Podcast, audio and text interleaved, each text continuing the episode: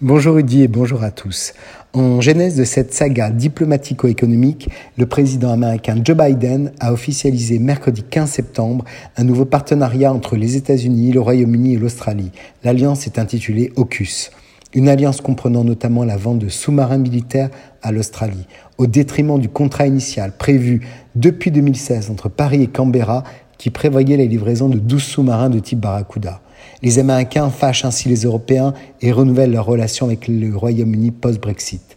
On évoque un contrat perdu de 56 milliards de dollars australiens.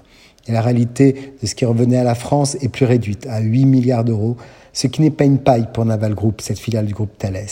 La France ne décolère pas et la crise diplomatique s'installe. Le pacte militaire entre l'Australie, les États-Unis et le Royaume-Uni confirme à quel point l'influence de l'Europe s'érode. À défaut d'une défense à 27, il est urgent de créer des alliances à géométrie variable. La claque que vient de nous infliger l'Australie et avec elle les États-Unis et le Royaume-Uni nous, nous impose de rappeler quelques vérités qui dérangent, assez contraires aux valeurs que nous chérissons. Tout d'abord, le fait qu'en relation internationale, il n'y a jamais d'amis, tout juste des alliés partageant des intérêts communs. Les Européens ont longtemps vécu avec cette illusion que les États-Unis, pays frères, ne nous voudraient que du bien et que Joe Biden nourrissait une affectation toute particulière pour la terre de ses ancêtres.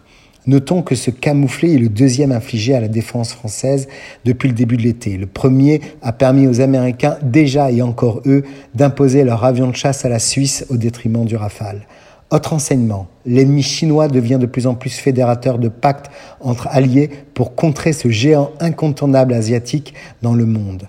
Frappé depuis des mois par des sanctions commerciales de Pékin, l'Australie, en tournant le dos à la France pour mieux enlacer ses alliés historiques, les États-Unis et la Grande-Bretagne, espère se montrer suffisamment forte pour faire reculer la Chine dans sa région de l'Indo-Pacifique.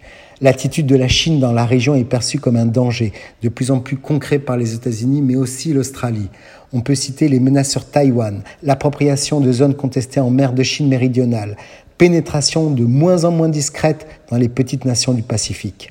Le plus cruel dans cette affaire est de voir à quel point l'influence de l'Europe s'érode. Avec le temps, même si personne n'en sera surpris, nos tergiversations vis-à-vis de la Chine poussent les États-Unis à forger des alliances ailleurs et sans nous. Au passage, il donne à Boris Johnson une formidable occasion de concrétiser ses ambitions de Global Brighton.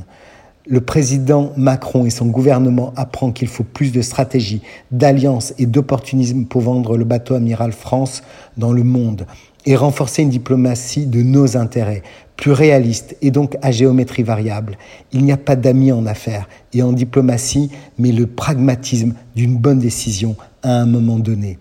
C'est ce que la France apprend un peu tard, ses dépens. Très bonne semaine à tous.